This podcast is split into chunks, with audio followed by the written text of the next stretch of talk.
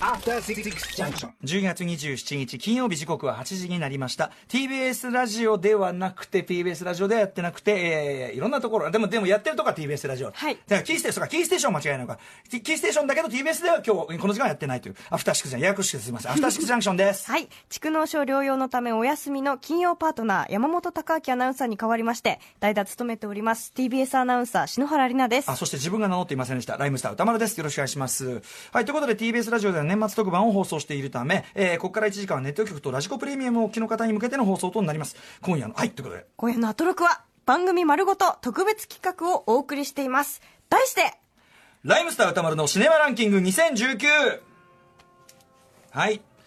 ねえ、今年の週刊映画辞表、ムービーウォッチメンで扱った唾が飛んでしまいました。えー全44本の映画の中から、私のランキングトップ10を発表する年末恒例企画です。えーということで、6時台と7時台を使って、リスナーランキングベスト10と私の歌丸のトップ10、えーそして部門別賞をね、発表いたしました。ここから先は、スペシャルゲストお三方のシネマランキングを伺っていきます。最初にランキングを発表してくれるのは、研究者、批評家のサエボーこと北村さえさんです。こんばんは。こんばんは。よろしくお願いします。どうもいらっしゃいませ。ご無沙汰しております。いらっしゃいませ。ようこそお越しくださいました。あのご無沙汰しております。なんかね、はい。篠原さんが、おなんかかつて教え子だったというか、はい。授業を取らせていただいていて、大学の時に、何の授業だったんですかあのウィキペディアの、うん。まだ日本語が日本語ページがないものをうん。わ和訳するといううん。英語の授業で、私はあのシェリル・サンドバーグさんというあの、フェイスブックの,、あの方、はいの人のページをうんうん。訳させていただきました、なるほど。はい授業は楽しかったですか？やっぱり。楽しかったですはいあ、よかったです。私すごい辛い授業だと思うので。でもすごい楽しかったですねえ、はいあの、この番組ではね、あの、ウィキペディア直集でもね、お世話になりましたという感じでございます。はい。えー、ということで、あの、細胞さん的には今年2019はどんな年でしたか？あそうですね。やっぱりあの、こちらの番組に呼んでいただけたのがすごく嬉しかったです。あ本当にマジですか？ああそれは光栄ですはいあの、ずっと聞いてた番組ですし、あとあの、この番組に出たせいで、学生からの尊敬がものすごく高まったので、なんかとても嬉しかったリスペクトですね。が高まって、は。はいいあの、お役に立てれば内容でございます。はいあとね、単行本も出されて、あはい。はい。あの、ぜひ、ご著書のあれも、あれ。あ。はい、あのお砂糖とスパイスと爆発的な何かをあのちょっとじ人文大賞とか機能ベストとかにランクインしましてすごく嬉しく、うん。でもでも全然本当にあの売れると思っていなかったんですけども、うん。うあの歌丸さんに帯を書いていただいてあそれで売れたと本当に思います。とんでもないとんでもないとんでもないです。やっぱりああいうねあの内容がやっぱフェミニズム批評というのがすごい時代的に求められてるっていうのがあると思うんですよね。あと単純に面白い。うん。あありがとうございます。はいあでですねえこれ俺いきなり聞いちゃうの、えっと篠里奈さんえっとベベスト本ベスト本ですか？はい、はいベストボン実は、あの、はい。お砂糖とスパイスあそういうことはい爆発的な何か。そういう流れはい。あの拝読しまして、うんやっぱりこう今まで慣れしてしんだ慣れ親しんできたコンテンツとかストーリーとか、そういうものがこうあ全然違う見方ができるなっていうのが「アナ雪」とか、いろいろ、うんはい、そこがすごくね。面白かったですね。全くだよね。だからねあの今日のそのベスト映画のベストもまた細胞さんならではのね、あそれそういう感じかっていうのはねまたちょっと目から鱗あるかもしれないですね、はいさあということでえー今年ちなみにどれぐらい、えっと映画ってはい見ました？えっとちょっと数え方微妙なんですけど、今のところ104本だと思います。はいはいはい、はい。なかなかいいペースで、はい。はい。えーでなんかこう縛りとかあったりするんですか？このランキングは今回は。えっと特にないんですけど、うん。上位4番くらいは、うん。あんまりあの主人公が付き合いにくそうな人のものを選んでます。えーそれは偶然？それとも？いや多分偶然なんですけど多分私がそういう性格の人だから多分そうだと思うんですけほうほうほうほうほうど非常に付き合いにくそうな人がひ主人公のものが多くなってますね。楽しみですね、ではあのえっと、後ほどこのね今日はあの放課後ラジオクラウドもやったりするんであの時間がある時にベスト10も発表していただくんですがまずはこの放送内ではベスト5の発表という形にさせていただきます、では、えーよ早速ですがよろしくお願いします。はい。えっと、じゃあまず第5位なんですけども「えっと、マイ・ビューティフル・デイズ」っていう映画が第5位です、うん。でこれなんですけどもあんまりあのなんか公開規模とか大きくなかったんですけど、うん。ティモシー・シャラメが出てまして、はい。ちょっと前に撮った映画なんですけども、えでこれあの高校演劇の話なんですよ。ででそれがただですねこれ悲惨な話でして、うんうん。ああの予算がないせいで演劇部がないんですよこの高校に、アメリカの高校なんですけども、はいはい。それでしょうがないのであのい有志あの意欲のある生徒だけ3人が独白コンテストっていうのに出るんですね、独白？はい、独白？だけで。一人喋り。うん。一人で喋るだけ。もう全員で講演ができるだけのお金がないので、うんうんっていうのでところが連れて行ってくれる先生もいないので、うんうん。あの必死で探してスティーブンズ先生って女性の先生を探して、うんうんあの車で連れてってもらうんですけども行く途中で車がなんか故障しかけたりとか、うんうん。まあ、トラブル続きでして、うんうん。しかもティモシー・シャラメの役のあのビリーっていう男の子が先生が好きなんですね。ああ、でしかもあの彼はちょっとあの精神不安定なところがあって薬を飲んでるんですけども、うんうんあの緊張してるせいで薬やめちゃったりとかするんですよ、うんうんでそういうせいでもいろいろトラブル続きなんですけれども、でそれででもですねだんだんなんていうのか非常にあのお芝居が好きだっていうところの重要さと、一方で、なんか全員がお芝居だけに打ち込んでるわけではなくて、高校生なんで他にもいろいろ勉強しなくちゃいけないとか、恋愛もあるとかあるんですよ。でそういうところのバランスがとてもよく描けている一方で、やっぱりお芝居がしたいよねっていうところもちゃんと描かれている映画だったので、これはとてもその私、普段演劇を研究しているので、なんか演劇を研究している人にとってはすごい面白くて、なんか、ほろっとくる映画だったなとああそう思います。全はい。然ノーマークでした、はい。ね、しかもシャラメ好きかつ高校演劇ときたらこれ日比ちゃんのストライクかもしれないですね、これね。ね。でこれティモシー・シャラメがあのセールスマンの死の独白するとこがあるんですよ。そこすごいんですよ、結構、へーはいすごい彼の演者としての力もすごい、はい。うんうんはい。えー、ということで第5位「マイ・ビューティフル・デイズ」挙げていただきました、続きまして第4位。はい。えー、とこれはまあ女王陛下のお気に入りですはいであのこれちょっと個人的に私ここに出てきたアン女王とあのさじゃサラモールバラ公爵夫人サラのことを自分の博士論文で結構あー。扱ってて。あのレイチェル・ワイスが演じたあの二はい、人そうですね。の関係を、はい。でへ、あの、この二人結構シェイクスピアとかが好きで、うんうん。あの、シェイクスピア劇の登場人物のあだ名で、なんか嫌いな相手を手紙で呼んだりとかしてたんですよ。うんうんうん。っていうところがあって、ちょっといろいろ、この時代ちょっと私好きでいろいろ研究したことがあるんですけども、うんうんうん。で、あの、ただですね、この映画結構、あの、時代のことを抑えつつ、うん。もう無視したいと思うところはい。完全に時代交渉を無視してて、はいね。うん。あの、なんか、えっと、18世紀のあんなに汚い言葉で喋らないし、あ普通にさ普通にファッキンなんとかみたいな。はい。で、あとあの、うさぎとかも、あの子ら食材なので買ってないと思うんですね、ペットには。多分、基本食べるものだと思うなので。るほど。アスの方ですねどっちかといえばそうですね。はい。はい。で、なんか、いろいろそういうとこ無視してるんですけど、全部、なんで無視してるのかっていうのが分かるように、その美的効果とか面白さとかのために無視してるのが分かる作りになっていたので、そこはすごく面白いなと思ったのと、はい。まあ、あと、それからこの映画のシーンで特にダンスシーンが、はい。今年最高のダンスシーンが入っていたと思うんですあけれども。のちょっとちょっとなんていうの コンテンポラリーも入ってくるしブレイクダンス調になったりとかはい。ありましたよね、はい、でなんかもうあそこはすごくなんか踊りのシーンってすごいあの時代交渉とかちゃんとしてないんですけど、うん。なんであの時代交渉を無視してるのかが分かる感じですごく面白く撮られていたので、へーあとはもちろん演技もいいですし、うん。あとやっぱり出てくる人が3人ともあんまり付き合いやすそうではない人ではないんですけどうんうんうんうんもすごく魅力のある人うん。はいはいはい。奥行きと魅力がある人物として描かれていはいはて特にあのダンスを見ている安城の表情が変わるところうんうんうん。本当に素晴らしくて、さっきのあのだんだん楽しくなくなってきちゃったわってやつね、はい。うんうんはいではい。ここが大変面白かったなと思ってます。えーはい。はい。さすがじゃ女王陛下のお気に入り。でございました、続きまして。はい、えっ、と、で、これ3位が、ある女流作家の罪と罰って、これ劇場公開されてないと思うんですけど、配信で見られるんですけども、僕見ました見ましたこれ。はい、あはい。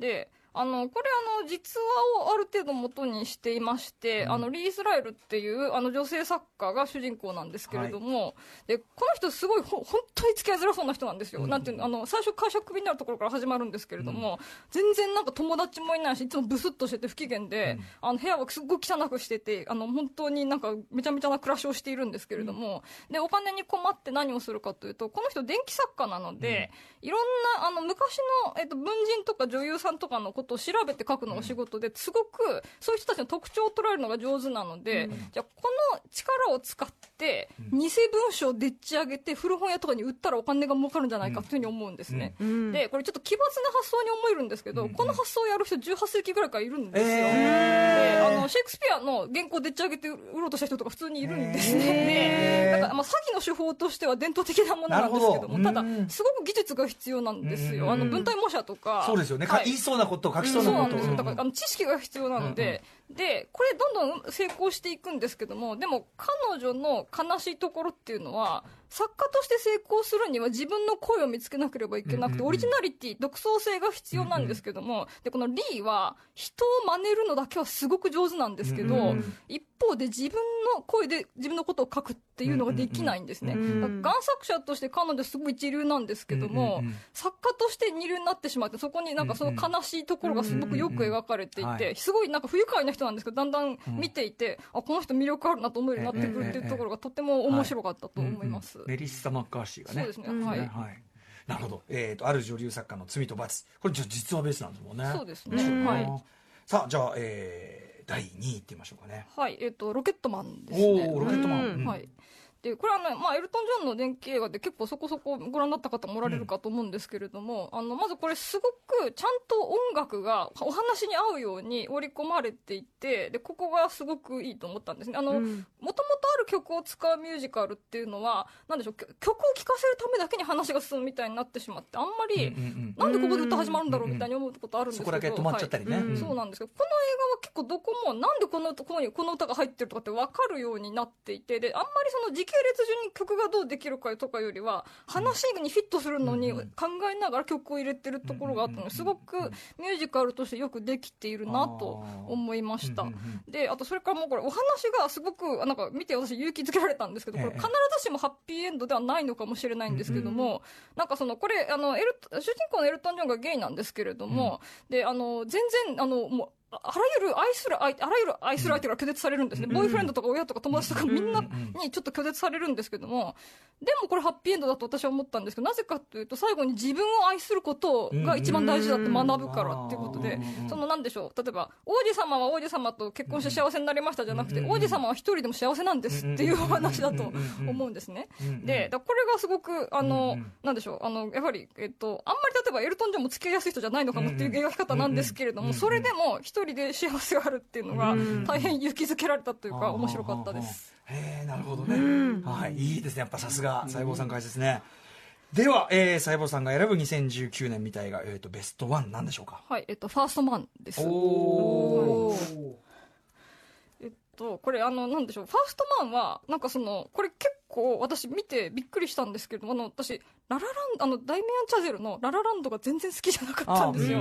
で、これ好きな、これ面白いのかなと思って見に行ったんですけども、あの、で主人公の、なんかニールがすごく、あの、アメリカ映画の宇宙飛行士でアメリカ映画のヒーローにしては全然、うん。あの、感情をあらわにしないんですよね。ええで、すごい、なんか何考えてるかあんまりよくわかんないですけど、大抵のことが理解できているみたいえでえ、ちょっと不思議な人なんですけれども、で、あの、それで、ただ友達、なんか、同僚と一緒に働いてる時も、なんか、人が言ったことについて、いや、それダメだと思う、みたいな、普通になんか、あの、やったりするんですけど、で、なんか、後で聞いたら、ああの、で、私実は、あ、私こういうことよくあるわと思って見てたんですけど、後で聞いたら、あれなんか不愉快らしいんですよね。だから、まま周り周りの人周りがの人が不愉快らしくて、ああ、そうか、じゃあ私、ニールと同じで不愉快な人なんだな。いやいやまあまあまあね大事なねあれ見てて、見ていたんですけども、で、大体なんかアメリカ映画だとああいう感じの人とあんまりコミュニケーションしない人ってあんまりなんか最後まで結構熱、うんなんか割とやっぱ情熱が大事だよねみたいになって終わるんですけど、なんかこの映画そうならないんですよね。すごく、あの、に主人公の心の中にフォーカスしていて、で、かつすごく面白いと思ったのは、あの、最初に娘さんがあの病気になって亡くなるまでのとか結構丁寧に描いてあるんですけども、その後にあのニールが宇宙宇宙に行くっていうミッションに志願するんですけども、あの病気のところ、あ娘さんの病気のところと、彼が宇宙飛行士になって月に行くまでの訓練とかが、必ずこうする描写があるように描かれてるんですよ。その、吐くところとか、あと、し振動の描写とかが、なんかその娘の治療を追体験してるみたいに、ニールがどんどんどんどん宇宙飛行士として成長して、最後に月に行って、その、なんで、ちょっと消化するみたいな構造がすごく丁寧にきちんと描かれていて、でそれがもう本当にすごく面白かったなと思って見ていました。うんうんうん。なるほど。これねララランド全然合わなかったのにっていうのはいい面白いですまたね、ちょっと今回ね違う人が脚本やってるんでちょっとまたね、はいはい。テイストがね変わったのも、うんあとニール・アルムストロングさんは本当にやっぱああいう人ってなかなか付き合いづらい人だったみたいですね。そうなんですかね。はい。うんバズバズ・オールドリンがやっぱ割とグイグイあはいさ、はい出るタイプで、ほら。トランスフォーマー出たりするぐらい。であのあそこはあんまり折り合いが良くなかったとかあるらしいけど、ね、じゃあそのそこはアームストロングの姿には若干自分を投影しつつ。いや、そうです。ね。なんかあの、ああいう、なんか付き合いづらそうな人が出てくるために、あ、これ私だと思いながら。いやいやいやいや。いやいや。どうですかこの見事な。いやーもう見たいですねこれは、ロケットマンまだ見てないですね。あと、ティモシー・シャラメ。ねこれノーマークだった僕も。はい。うん。私すごい好きちょっとなんで規模が少なか小さかったので、ね、ちょっとあのーでもさすが見たやつももう一回見直してみたくなるしそうですね。はい。さすがでございます西郷さん。お疲れ様でございます。どうもありがとうございます。今日はあのこの後もお付き合いいただけたりするんですか、はい。はい。ぜひちょっとまた残りのねあれなんかも後ほどまたお伺いし伺わせてください、はい。ということで、えー北村沙耶さんのベスト5をまずはお送りいたしました。ありがとうございました。ありがとうございましたえーお知らせの後はスタイリスト伊賀大輔さんのシネマランキングを伺います。After Six Junction. さあ今夜の「アフターシックスジャンクション」は年末恒例企画シネマランキング2019をお送りしております。引き続きスペシャルゲストのシネマランキングを伺います。やっぱりいいですね。人のランキングとかその解説を聞くのはいいですよね、何も背負わなくていいですから さあということで続いてシネマランキングを発表していただくのはアトロックフューチャーパストでもお世話になっているスタイリストの伊賀大輔さんです。いらっしゃいませ。よろしくお願いします。よろしくお願いしますはいということでフューチャーパストでもお世話になりましたしいつも本当にありがとうございます。いやいやとんでもないですえー、と伊賀さんまずその今年伊賀さんはどんな年だったってありますか？今年は、えー結構仕事に忙殺されてしまい、うんうんうん。あんま映画見れなかったです。あそうですか。ここ10年ぐらいで一番見てないかもしれああない本当ですかね、はいえっ、と大体何本ぐらいとかって俺多分週1、50本ぐらいしか見てないと思います。大体100ぐらいだなって感じ、週うんうんうんうん2ぐらいだったんですけど、今年は少なかったですね。でも逆に言えばまあお仕事の方が充実されてたというそうですね。あとはその子育てをしながら映画を見る方法っていうのをこうみんなで考えていかないとし。あーやっぱそこはそうですか、かねあとこうなるとシネコンの朝9時しかやってないみたいな、やってるじゃんとも調べると、なんかもう9時15分みたいな、いけねえよみたいな、そういうのが多くて、ありますよね。そうなんですよ、それうんがちょっとこの目下の悩みです、ね。俺もそのこの帯でやっててそのあれですよね。これでもう見てねもう完璧いけねえじゃんって。見るなってかみたいな。ありますよね。なんか立川なんとかシネマみたいな。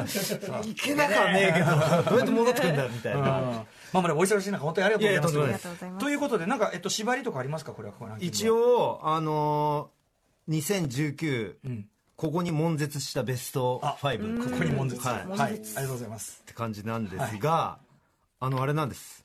今朝はいパラサイト見てきちゃって、おおそれはちょっと。はい。かなりの地殻変動が。ああ それはね、そのパラサイトポンジュのね新作パラサイト入れちゃうとねそうなんですよ、ね、ボムすぎますからね。そうなんですよ。もうあのー パラサイトはなかったことにして。そうですね。あのとっても映画自体が悶絶できる映画でしたね。全体がね、はい、すごいですね。もう最高でしたね。すごすごかったです、んうん。本当に。でえーっとそしたらまず悶絶、ん。なんかその悶絶ってフレーズを用いたのが、ええあのーアップリンクで見た、うん。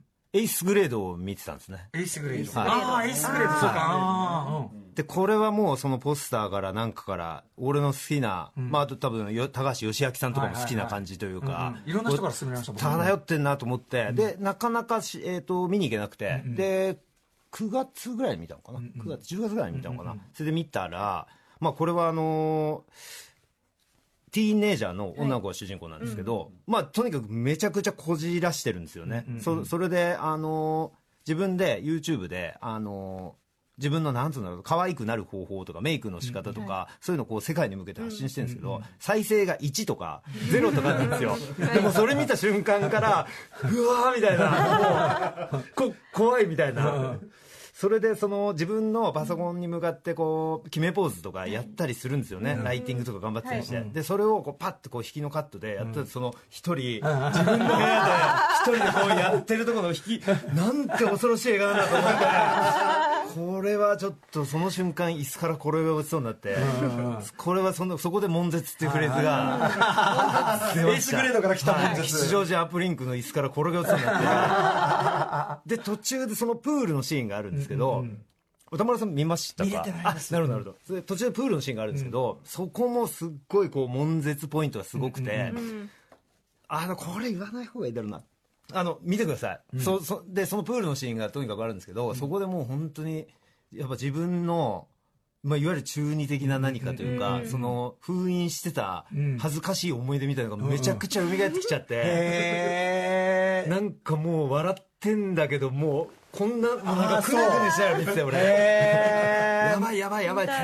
ーね、だってそのアメリカのそのティーンエイジャーの女の子とはさ、ね、性別も立場もこっちはい。全然違うのに、はい。その伊賀さんが見ても、はい。やっぱこうえこう来ちゃうんだ。そう聞きました。反応しちゃうんだこれ。うわーっつって頑張れみたいなと、もう俺もう本当恥ずかしい思い出。いっぱいよくシャワー浴びてて、ええ。すっごい昔の恥ずかしいので、はい。うわーってなるじゃないですか、もうそれが2時間続くみたいな。厳しい。地獄じゃないですか。そうなんですよ。へでもすごいなんか途中で、えーとまあ、お父さんと暮らしているんですけど、そのお父さんとの関係性の中ですごくあのかすかな希望が見えてきたりとか、あの落としどころはものすごいいいところに落としてて、これは素晴らしい青春映画の一本だななと思って。エースグレード。あのすごい悶絶しましたこれは、ねこれだってね篠原さんとかちょっと年代近いんだからさ、そうですね。私もまだ中二病引きずってるので、ね。えぜひ見たいなと。いや見てさだってはい。年代さ、そのもろのところが近いんだからさ、見終わったとムクロになってる可能性があるうん。鮮明に蘇ってきますあの片付けててもこうやって一人でこう、起き上がれないかもしれないね、エースグレードね。これはエースグレードもうあのいろんな人からも勧められたんですけど、はい。ぜひ絶対何か所か形でぜひぜひ。見たいと思います。お願いします。じゃあ悶絶シリーズ。悶絶シリーズ2だとあとはこれは今週の頭に見たんですけど、えー、と家族を思う次ですね。出ました。来週当たってしまいましたからね。はいもう剣の地すごかったですねこれは。あのーまあダニエル・ブレイクも超面白かったんですけど、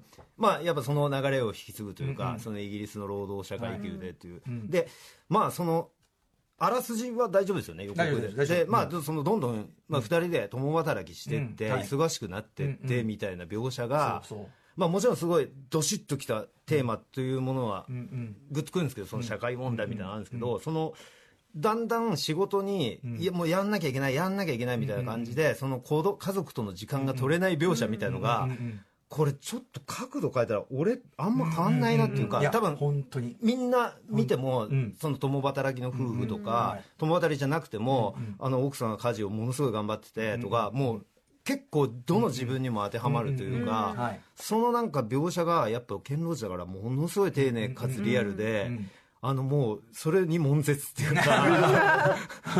も うもう直接に食らっちゃいますよそうなんですよね、うん、一言歌丸さんまだ見ました見ましたあ見ました。そう。あのまあ来週も当たってるし、は見たんだけどもう一言じゃない感が。ね。ねその特にか、まあ、特にお子さんなんかいらっしゃって、でお子さんを育て上げなきゃいけないとか、そういう義務感もありつつの、家族のためにっていう思いが、逆にはい。家族を破壊していくという。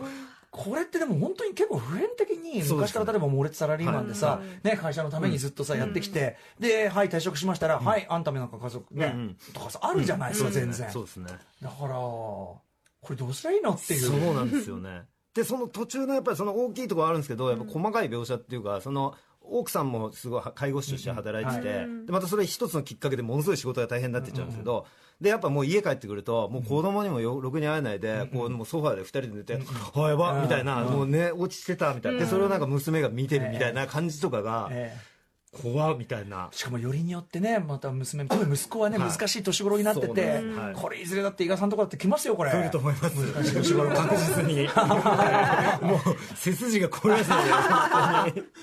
ねえなるほど。はい。悶絶。しました嫌な悶絶だな、でもすごいいい映画というか、あの2000今見るべき映画だなと思いました、本当に。剣道地がね引退を撤回してまでねそうですね。もうそう撮るべき映画ですよね本当に、さあ悶絶シリーズ、はい、で悶絶で家族関係の悶絶だと、やっぱあのマリッジストーリーですね。ああはい、は現在ねネットフリックスではい。も見れます。し、まあ映画のね映画でもね、はい。あのアップリンアップリンクとかでもやってます。はい、いやもうこれ本当にこのラジオとか多分絶対聞いてないと思うんですけどもあの、絶対に奥さんと一緒に見たくない映画。あブルーバレンタインに次ぐ。これは見ちゃダメなやつだな。みたいだから存在自体をこう抹消しないといけない奥さんでもそのね、まあ、女優さんではもうあられるわけだから、見見るでしょある意味、みでも見せたいですよね、いやそのアンビバレンスな感情があるんですよね、女優としては見せたいけど、奥さんとしては見せたくない。すごいぜっていうのがあるんですけど、うん。これどういう顔してみたらいいんだろうみたいな、うんうんうんちょっとあので僕全然そんな才能とかそんなないですけどあの一応チャーリーが舞台の演出家で奥さんがあ女優でそうだそうだそうだそうだそうだ。でやっぱそういうところがちょっとあるんでちょっとこれは恐ろしいことになるかなみたいな。やっぱりそのあれあるんですか？そのお互いある種のアーティストであるという、はいそっちの緊張感もあるんですか？ご夫婦って。最近はほぼないですね。昔はあったの？昔あの子供がいない時とかはやっぱりその、ああったとは思うんですけど最近はもう全然マジか。子が春日行っててないかなっていうのはあるんですけどでも例えばそのどうしてもか家のことをやらないといけない日に、彼女にも仕事がものすごい大事な仕事が入る、僕にも大事な仕事が入る、ええ。じゃあどうするみたいなことになり得るじゃないですか、だからなんかそういうのを、まあ、例えばその、女ジェンダー的に引いててくれてる部分とかも多分あったんだろうなとかその辺がふ蒸し返されるような気がしてあその想像すると悶絶するっていう、しかもそのこの次元爆弾に終わりはないというか。そうですね。うん。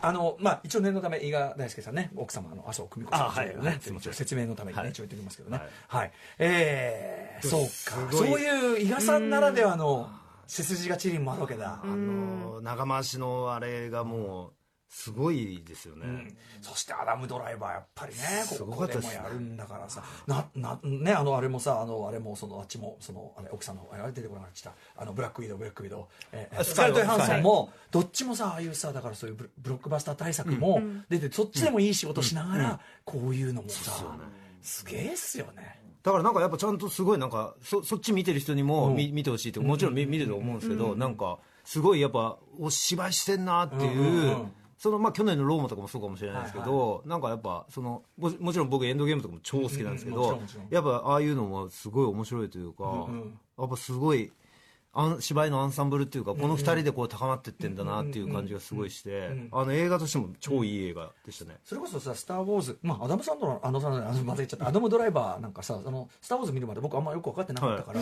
ね、それを入り口にこういうのね、あの入るあなんか若い映画館とかがあこういう映画もあるんだそうそうですね。いいですよねそれね。しかも撮影監督が一緒でしたね。えっ、と、家族を思う時とあ、マリッジストーリー、カメラマンが一緒で、んあ、そんな、この2本やってるってすげえな。それもすごい。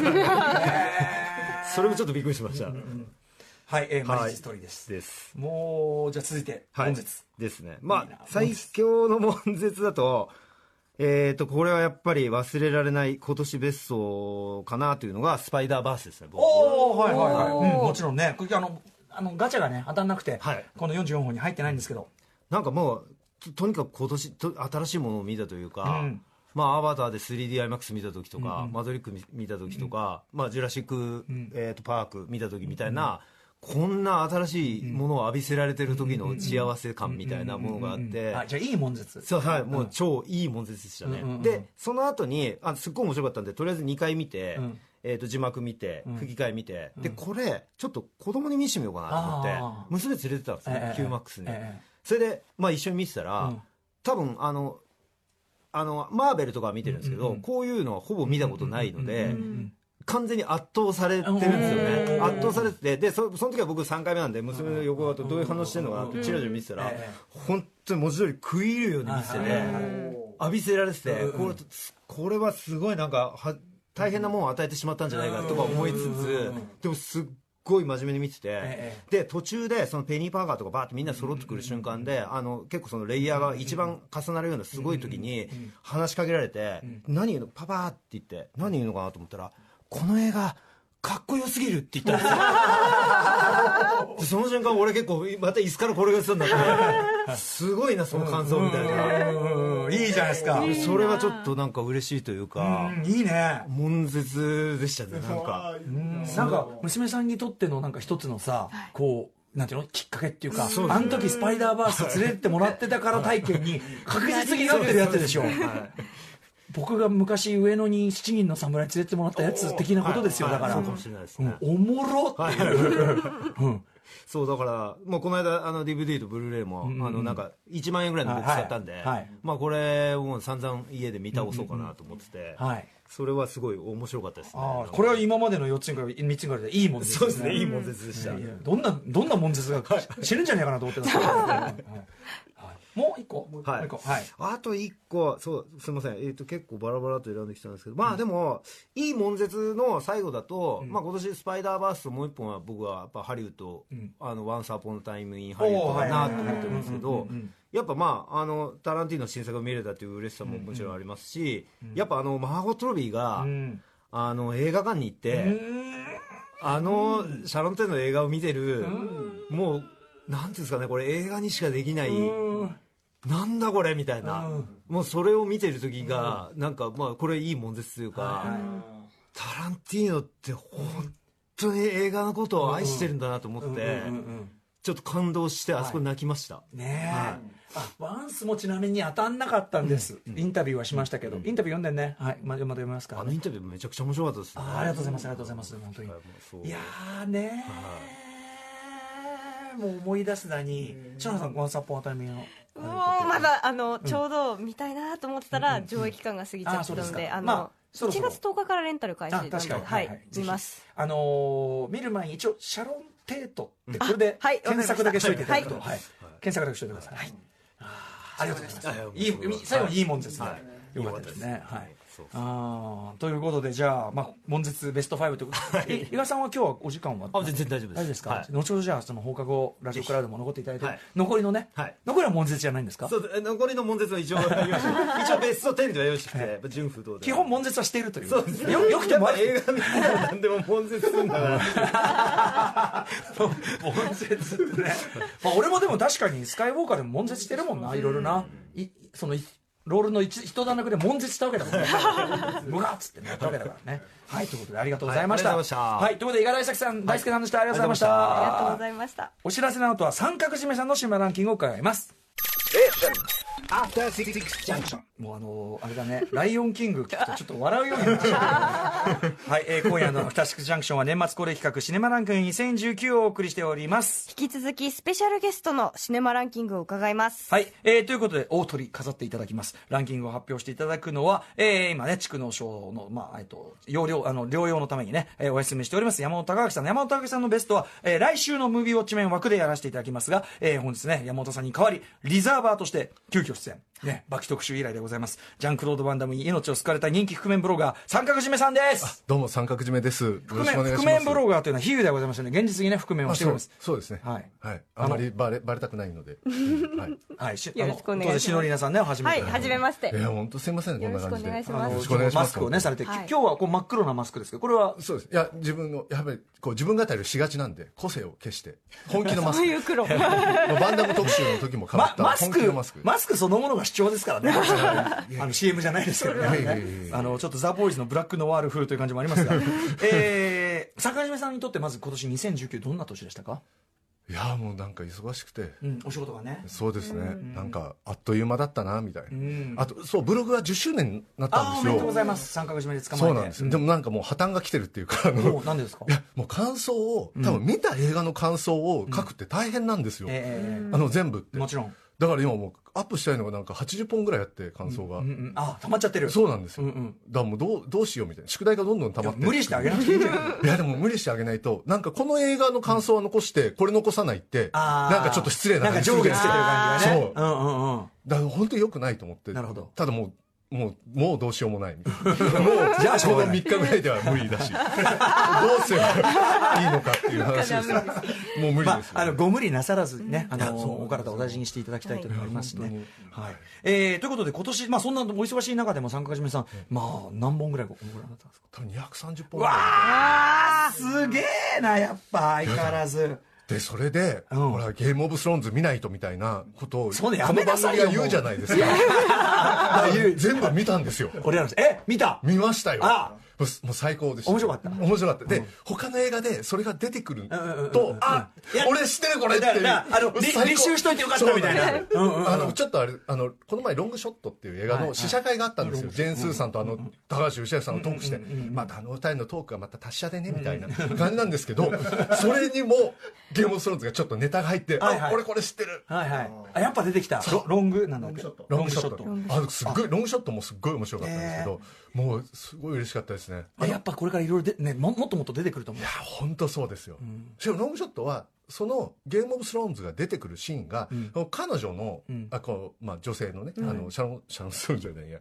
あのあれです。フィリオサ大隊長、フィリオサ大隊長のん？フィリオサ、それマットマックスじゃん。あだフィリオサ大隊長の役の人。ですあ役でゲームああ、ごめん、えっと、あの、シャーリーズ・セロン。そうシャーリーズごめんなさい。シャドウストーンじゃないんですよ。シャーリーズシャーリーズめちゃくちゃだよ、もう。だからビデオサ大隊長の方が入ってるから、あのシャーリー・セロンの成長っていうかなんかそういう心の動きを表すアイテムとしても使われてる感じがゲームスローンブスローンゲームスロー。ンへえじゃあ見てないとちょっと分かりづらかったからゲームスローンズなのかなってちょっと分かんないかもしれない。あのだってねあのワイルドスピードのさあのホブスそうなんですよ。あのさねあれとかさこもうオチまでゲームオブスローンズじゃないですかいやだからもうもうどうど寝る時間をどうすればいいのかっていう話ですよ。まあでも見といていいこともあるから難しいですね,、これね。そうなんですよ私も本当にそういう同じ悩みを抱えております。本当にその通りでございます、ということで230本もね、えっと、ご覧になってるわけですけど、今日は、えっと、何かしらくくりがあるんですか？そうですね、ランキングあの今日はあの、まあ、去年もやってちょっと、ちょっと、まあ、好評っつうのもやらしい話なんですけども。ちょっと良かったよって言われたんです、うんうん。あのだからあのリスナー枠、あのこのムービーウォッチメンでええ。リスナー枠に選ばれたけど当たらなかった作品のベスト10を。あまあベスト5うんうん、リスナー枠ねあのせっかく送っていただいてるので確かに確かにやっぱりこの番組を聞くようなリスナー、まあもう映画の見る目が超えてる人たちですよ、その人たちが推薦するような映画なわけですから、そうですね。そうまあ、大体面白いっちゃ面白いわけじゃないですか。で一応今回37作品なんですよ、あの、同じ映画がほら何回も、うんうんあのリスナー枠入ったりっていうのもあるんで、37作品で当たったのが6作品なんです、うんうんうん。ででその6作品は除いて、うんうん。残り31作品中の、まあとりあえずトップ5はい。を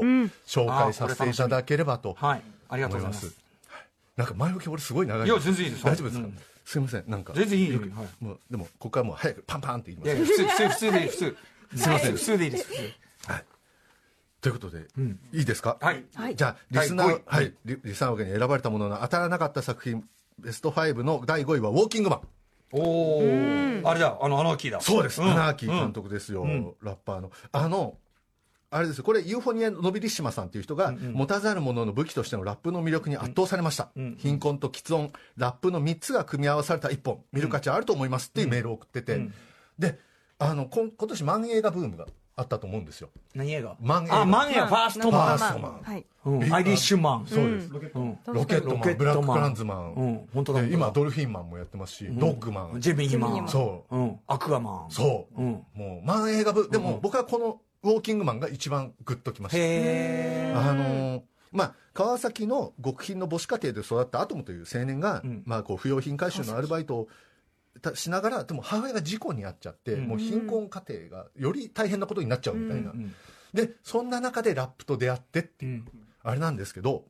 もうまあ正直これあら映画として荒いところはすごいあるもちろんね初監督そうですそうです、初監督とか褒めてる人のレビュー見ても、ちょあの荒いところはあるけどってみんな書いてるみたいなの、でもいい映画なんですよ。いやもちろんもちろんそういうことあります。ただやっぱり僕があのグッときたのはラップの映画とか音楽映画ってちょっと始めるともうすぐ才能がバーンって感じじゃないですか。だから僕ガリボーもすごい好きなんですけどでもお前はスターだよなみたいな感じうまいラップもう最初からうまい。そう。でもねこんローラ周平さん演じるアトムはね、うまくないんですよ、んまあもちろん喫音症だし、でもラップしてる時はそれがちょっと解消されるみたいな気もあってやるんですけどででもだんだん本当にあのバトル出たらケチョンケチョンにされてとか、でもそういうの段階を得て、こう技術を習得してっていうところがもうすごい熱い、やっぱり日本人だからその貧困家庭とかもほらよりグッとくるっていうのもあって、っていうのもね、本当これはすごいいい映画だったなと思って、確かにガリー・ボーイね実はちょっと問題な感じるのはそこなんですよね、ちょっと主人公の葛藤がちょっと途中弱い気がする、乗り越えが、うん。だからこれ見てるとそうこのこういう人はそうだよね。ラップで救われるんだなみたいな感じが、すごい熱いですよ、ああそうかそうか、うん。実はね僕もまだね申し訳なくまだ見れてなくてちょっと急いねなんとかしてあれしないといけない、はい本当だぜひ見てください、はい。あのそうラ数取り機ってあのカウンターあるじゃないですか。あの交通整理の、うんうんうん。バイトしてる時それでん。カチッカチッってこう、うん。リズムリズムそうもうそれがもう最高ですよ、へー。最高。とりあえずバーって感じです、うんうんうん。はい。まあ、すいません。なんかね何をいいよいいじゃないですか。何謝りなんですか。い。やいや時間取っちゃったかなと思全然時間すいません全然。時間を用意してますから大丈夫です。かすいません。謝らなくていいですから。了解です、はい。大丈夫です。じゃあいいですか。第4 4位。位、うん、T34 レジェンド・オブ・ウォーああそれね戦車映画。はい、これラララジオさんが推薦されてて、ん。あの僕でもこれは見るつもり手拭い付き前売り券が売ってたんで、うん。あ手拭い欲しいなと思って買ったんですよ。手拭いが欲しくて。でも、まあ、手拭いも手にしてみればね。なんでこう手に入るとそ そんな大したもの手になくなる拭いディスはいいから。だって手拭いって使わないですもんね。じゃあなんで欲しいと思ったいやのでも欲しいと思っちゃうんです。よでまあこれ第二次世界大戦下で、ドイツの捕虜になった男たちが収容所でのその戦車戦の演習のために駆り出される、で本当は的になるだけのはいはい。あれだったんだけど、6発の砲弾を密かに運び込むわけですよ、で脱走を図るっていう、でもめっちゃ面白そう。すごい面白いです、あの僕戦車あんま興味ないんですよ基本、あのほら対人で戦う方が好きだから、あのせいぜいナイフぐらいで戦ってほしいって言うんですけど、でも戦車戦こんな面白いんだ。あのガルパンの戦闘シーン見た時もちょっと感動しましたけど、あれもねすごくそう面白い。こちらは、まあ、リアルな戦車での戦闘シーンが面白いです、あの戦車に乗ってて砲弾が当たったらどうなるか中の人が、ははは。っていうのがすごい描かれるんですよ。であこれは嫌だわと。本当戦車絶対乗りたくないと思いましたいいですね。でもすごいね面白かったです。熱いんですよしかも。これねあのすごく評判も良かったし、バルトでずっとねやってて、あーやっぱ漏れんだくそー。でも今あのキネマキネジュン映画センターでしたっけ？なんか柏にあるとか。ではやってますよ、やっ柏ぱり今でもあちこちやってます。柏あか僕柏に真実見に行ったりしてますよボンベイついでに行くか。さあいや持って行ってください、ボンペイついでね。ポンペイがボンベイボンベイ。彼のボンベうん。彼のボンいいと思います。T さんにもね。もうはい。T さんのでも本当最高です、もう最後とかもうガーッ泣きますよ、えもう本当にもうちょっとおえつが止まらなかったです、エンドクレジット、最高です、ー。はい。えー T さんのレジェンド・オブ・ウォー戦車映画です、はい。続いて。いいですか？第三位。えー第3位幸福炉の地位あこれオムライス食べ太郎さんがあの推薦した。これはねあのアニメのね、はい、台湾製これですね、これでも僕もマイル券買ってて缶バッジが可愛くて あのあこれはちょっと欲しいなと思ってマイル券買ったんですけどまあ良かったですね。あのまあ40よそじぐらいの女性のちいさんが、あの祖母の葬式をきっかけに一回台湾に戻って、まあ、台湾の方に、アアメリカにいたんですけど、はい。でそのあの幸福路っていうあの地元なんです地元の名前、ストリートの名前が幸福なんですけど、そこに戻ってその自分の半生を振り返るっていう内容で、あのこれ監督の孫新院さんの反自伝的な内容と、でなんかあの昔ベルセポリスを見た時に、うん。ベルセポリス。そうこういう話なら私にもあると思って考えたんですって、えー、じゃあ、あそうなんだ、俺もやっぱそのペルセポリスっぽいなと思ったけど、イラそれはイランの話なんですけど、へえ、はい、だからあのやっぱり政治や社会情勢の移り変わりも描いてて面白いです。素晴らしい。でやっぱり僕的に連想したのはこれ生貞勲監督がパンフにも書かれてたんですけど、あの思い出ポロポロ。うんうん。思い出ポロポロっぽい感じもあります。でねあのすごい良かったです。もううん。あのちょっとこう話しててちょっとやばいぐらい良かった、うん。へー。俺今日2回見2回見たんですよ。だから、うんうんうん。2回見るほど良かった、うんうんうん。もうなんかねアニメとして本当可愛いし、んもう幸せって何でしょうね。幸せとは雲間から差し込む光の歌なんてそんなねエンドクレジットでそんな歌詞がねメモっちゃう。のかそれがでもそのなんだぐらいそこは染みてくるような、もうすごい染みてくる。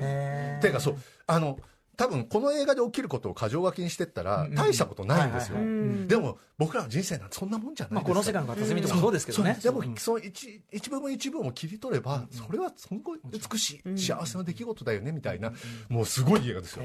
もうぜひ見てほしい。これ一連のねその指揮者の皆さんねその加納誠司さんとか、ね、皆さんにこぞってはい。おすすめいただいてたんでこれもまだ見れてないんだ俺は。まあこれでもまだややると思いますよ結構。何かしらでね、やると思います。うん。ぜひ見て幸福幸福路の地位。そして第2位。で第2位えー宮本から君へ。ああ宮本から姫はいはいはい。これはあのマリコさんがね。そうです。俺はプロクフィエフさんで行くっていう方から、えーとまあ、今年のベストムービーに宮本から君へが入ってないなんて事態は許せないっていうメールが送られてたんですけど、まあ、熱血営業マンの宮本が安子という女性と恋に落ちて付き合うことになるもののみたいなで結構うつ展開的な話なんかまあ話が来そうで僕読んでないんですよ。漫画も読んでるし、あまあドラマも見てないし。あの荒井秀樹先生の漫画は僕ワールドイズマインとか大好きなんですけど辛くて二度と読めないみたいな。完全版とか買ったんだけど。好きだけど。そう、ハードすぎて。で、はい。宮本から金はハードそうで読めなかったんですけど、まあ、こう入っちゃったし、まあ仕方ねえなと思って、あの、見に行ったら、うわすごい良かった。これ見て良かったですね。あの、まあ言いたいことは結構あるんですけど、とはいえ、その主人公の熱さを見てると、やっぱりこういう熱さ大事かな。そう、自分に足りないものはこれなんじゃないかみたいな。のすごい。池松壮亮さんが。そう、池松壮亮さん、本当良かったですね。で、あの、特にクライマックス、自分より巨大な相手ですよ。ん。その本当に、あの、全然、ね、池松壮亮すごい、あの、一ノ瀬渡さん演じる巨漢のラガーマンに挑むわけですよ。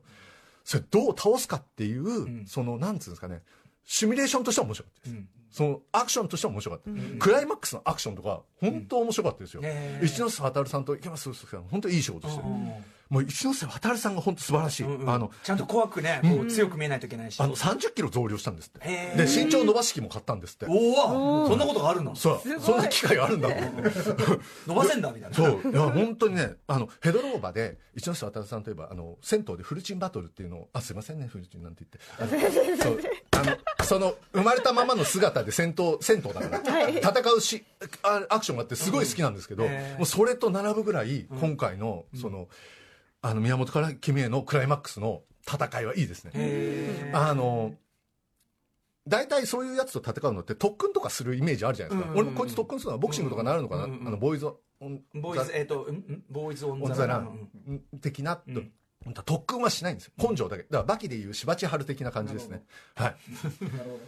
すいません。でいいんですす。いません。あのだからそこがやっぱりねあでも、やっぱり根性かなあのそうどんなにかなわない相手でも根性で立ち向かって大事じゃないか、うん。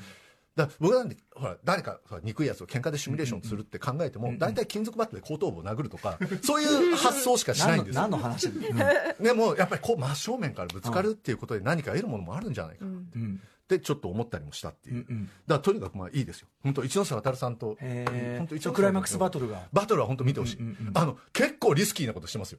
俺ちょっとえ？マジ？って思いましたうん面白かった。さすが丸子哲也監督はい。えーあ、衣装、伊賀さんです。そうなんです。あそうそうそう。はい。僕はもうそうなんですあ、すごい喜んでる。こういうね裏にちゃんと入ってました。あこのパンフがね。スタイルスタイル違います僕はね、いいですね。すいません第2位は宮本から決めよう。はい。そして第1位。1位見えない目撃者これあの疾患さんっていう方があのスイスでさんをしてたんですけど、栗響さんもあのここに出た時にんおすすめされてました、はい。これ韓国映画「ブラインド」のリメイクで、中国でも見えない目撃者としてなんか映画化されてるらしいんですよ、これを2つ僕見たかったんですけど、ちょっと見れなくて、はい。でお話はあの警察学校を卒業したものの事故で失明しちゃった女性が主人公で、ええある日、まあ、車の接触事故うん。の現場に居合わせるんですそしたらその車から女性の「助けて」ってうん。聞こえてしまうでもこの女性は見えないわけです、うん。目がうん。だから、まあ、それを警察に訴えるもののちょっと事件に進展がなくてその女性がうん。目の見えない女性が捜査を始めるみたいなうん。話なんですよでまあね、まあ、最初やっぱりあまり見る気しなくてこういうのも、まあ、見えないね 見えないのは目撃者じゃないだろうみたいな感じもするじゃないですか。いやいやいや。まあそうでもいいよ、そういうツッコミ。い。やでもね本当にね思いのほかあのよく韓国映画見ててサスペンススリラー、ええ。これのこのノリを日本でやれたらなみたいなのうんうんうん思うじゃないですか、そんな感じですへえちゃんと。あの韓国映画とかでの面白さを本当、うんうん。トレースしてる。そう、へえとりあまあそのオリジナル見てないか分かんないですけど、本当残酷なところは結構残酷だし、でもねエンタメとして本当面白いんですよ、えー、評判ね、聞いてたんですけどね。本当にこんな、うん。あこのぐらいの作品が公開されたら本当いいな。すごい舐めてましたよ。すごい良かったですね。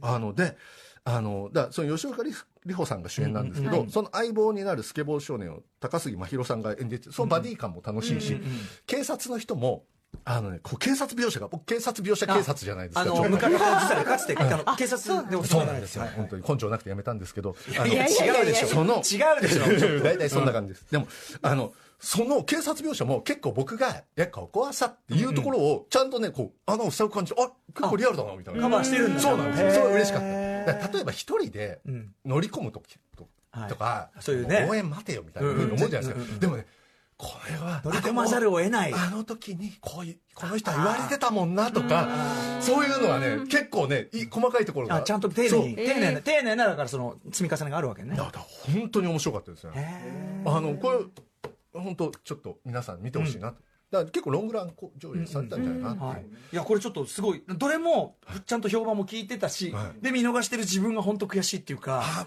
そうですか、うん。また三角締めさんのまた素晴らしいですよ。プレゼンが。え本当ですか、うん。すいませんねね。どうですか篠宮さうん素晴らしい。見見たい、ね。見たいものばっかりですね。うん。ありがとうございます篠宮さんどこがちょっとピンときましたか？私はそうですね T34 あ T さん戦車はい。戦車のバトルいやみたい。T34 めっちゃ面白そうじゃんだってすごい熱いです。そのさなんかその刑務所内のそのなんていうのあのくわなんていうのまま負け役さバトルってさなんかロンゲストヤードとかさそっからのだからロンゲストヤードのねその戦車版かみたいなさでしかも6発運び込んでどう使う？どう使そう。その6発が、うん。